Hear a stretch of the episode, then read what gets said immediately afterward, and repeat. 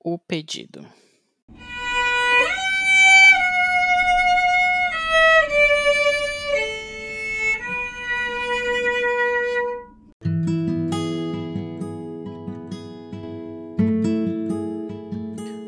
Outro pesadelo invadiu minha noite. Nada tão anormal quanto aos demais, já que pesadelos faziam parte da minha rotina.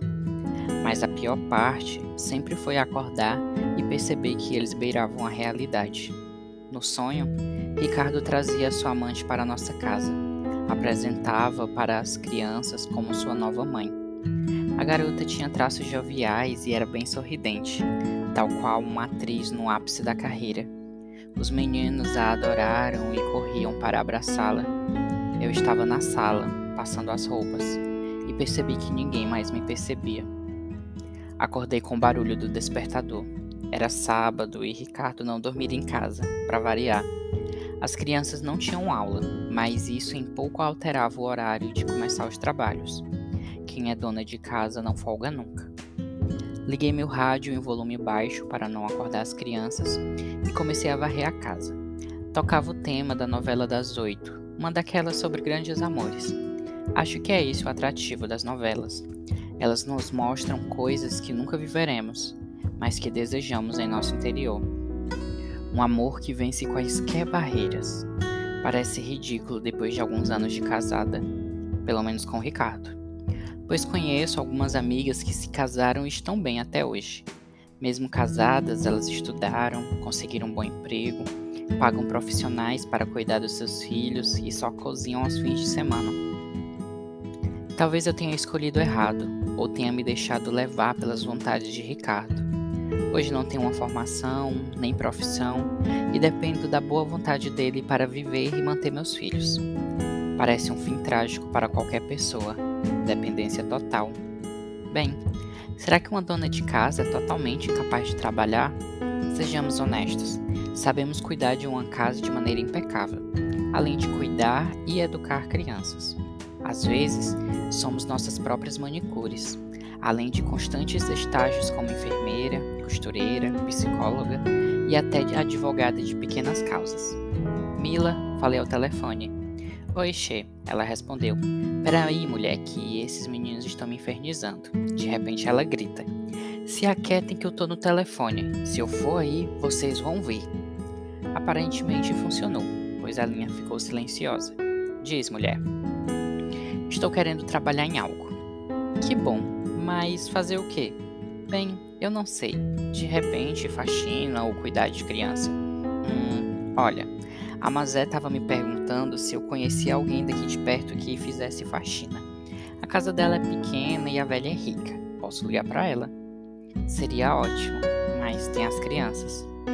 Olha, eu vou ir para tua casa com os meninos e fico olhando eles até tu voltar. O Ricardo nem vai perceber. Obrigada, amiga. Fui à casa da dona Mazé e nos demos super bem. Ela me contou um pouco sobre sua vida de dondoca, sim, ela se chama dessa forma, e como pode ser monótono não ter problemas para perder a noite acordada. Acabamos dando boas risadas. Então, minha filha, está nesse ramo há muito tempo? Ela perguntou. Na verdade, a senhora é minha primeira cliente. Eu não acredito, você trabalha tão bem. Pensei que fazia isso a vida toda. E faço em boa parte dela, respondi, mas só agora decidi cobrar por isso. O que houve para decidir fazer isso? Acho que preciso me sentir um pouco viva. Tentei forçar um sorriso.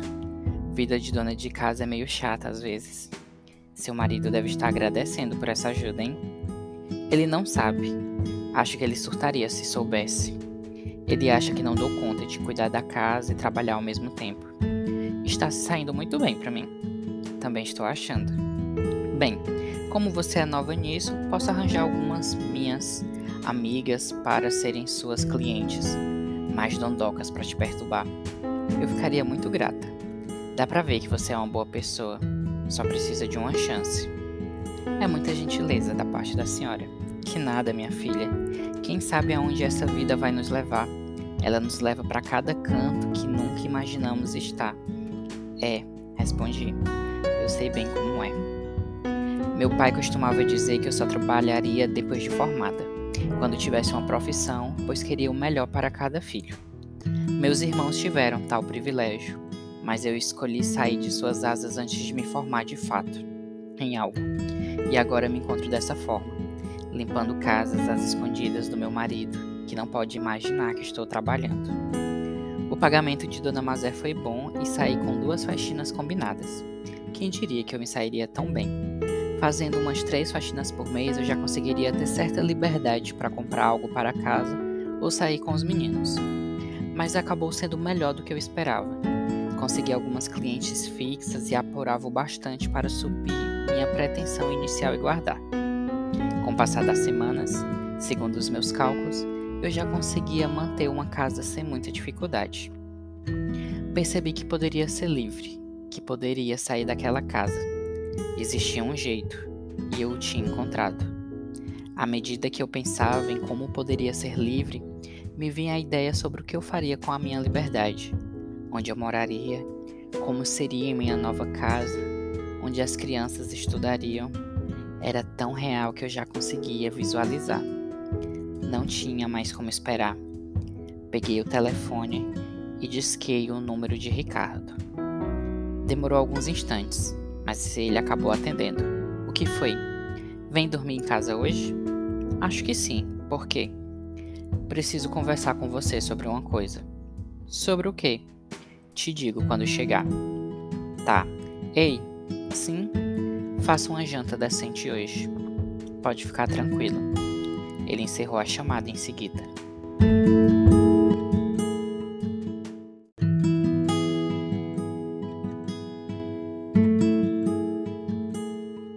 Pela primeira vez, não me preocupei em imaginar onde ele estava ou com quem ele estava. Não importava mais. Nada mais importava. Fui ao mercado e comprei os melhores ingredientes para montar o jantar mais elaborado que já cozinhei na vida. Certifiquei-me de garantir massa, carne, sobremesa, além de um arroz bem temperado. Fiz todas as comidas preferidas dele de um jeito tão caprichado que cheguei a ficar surpresa com o resultado final. Pedi que as crianças dormissem na Emilânia.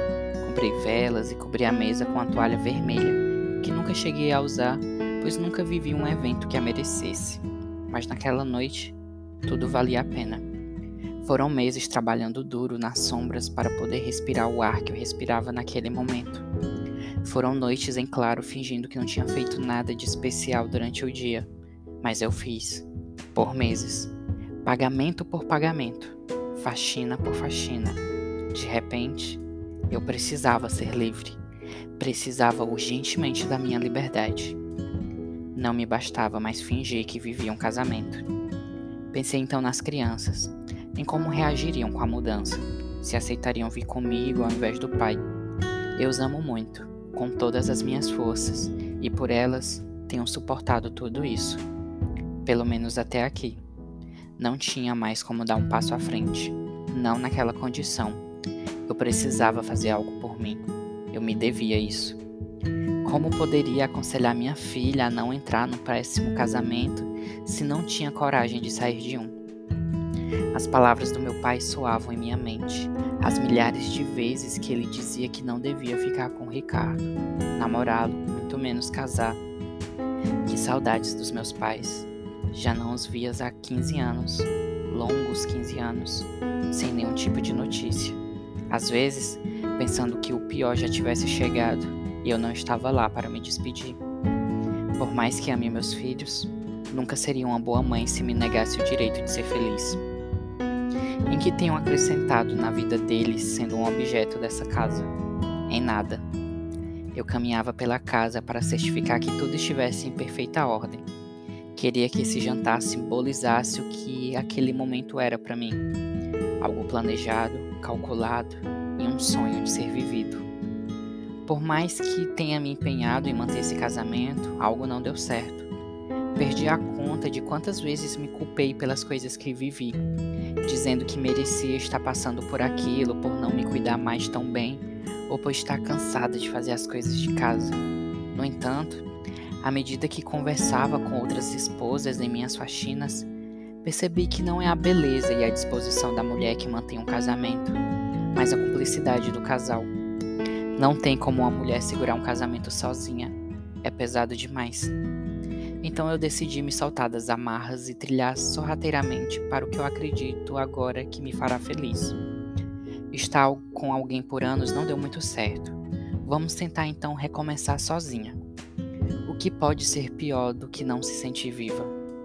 Ricardo atravessou a porta em uma ligação. Eu ouvi parar quando chegou à sala de jantar e percebeu o que preparei. Ele me olhou por alguns segundos, como se esperasse alguma explicação, o que eu não dei. Depois te ligo, disse ele ao telefone e logo desligou. Como foi o trabalho? Perguntei. Normal, ele se aproximou. Estamos comemorando algo? Sim, com toda certeza. É aniversário de alguém? Não. Algum aniversário sem sentido nosso? Também não. Onde estão as crianças? Foram dormir na Mila hoje. Ele pensou um pouco, certamente sobre minhas intenções. Após apertar o ombro, como se quisesse demonstrar alguma atenção, disse: Olha, hoje eu estou bem cansado e não estou com cabeça para fazer nada fora do normal. Não precisa fazer nada, só ouvir. Fiz a janta decente que pediu para celebrar o que tenho a dizer. Ele se sentou à mesa ainda assustado, me olhando o tempo inteiro. Tem algo a me dizer? Sim, falei enquanto servia. E o que é? Coma primeiro. Deve estar faminto após um longo dia de trabalho. Eu assisti comer com muita paciência. Tentei buscar alguma afeição em sua postura que pudesse me fazer mudar de ideia. Mas eu não conhecia aquele homem diante de mim. Nunca havia conversado com ele uma única vez. O Ricardo que eu conhecia era para mim completamente diferente daquela pessoa que jantava na minha frente. Eu tinha nojo daquele homem Estava absurdamente feliz em poder dizer que iria me livrar dele. Você não está grávida, né? Como poderia? Precisa de seco, sexo para fecundar um óvulo. Deveria saber disso. Apontei para o centro da mesa. Tem sobremesa. Eu estava orgulhosa daquele jantar. Tudo estava impecável e gostoso. Dava para perceber enquanto ele comia que eu tinha me superado gastronomicamente. Só depois que me falar o que tem a dizer. Eu pego para você, falei me levantando. Ele levantou também. Me fala logo. Entreguei a sobremesa em sua mão e sentei na cadeira oposta da mesa. Ricardo, eu quero me divorciar de você.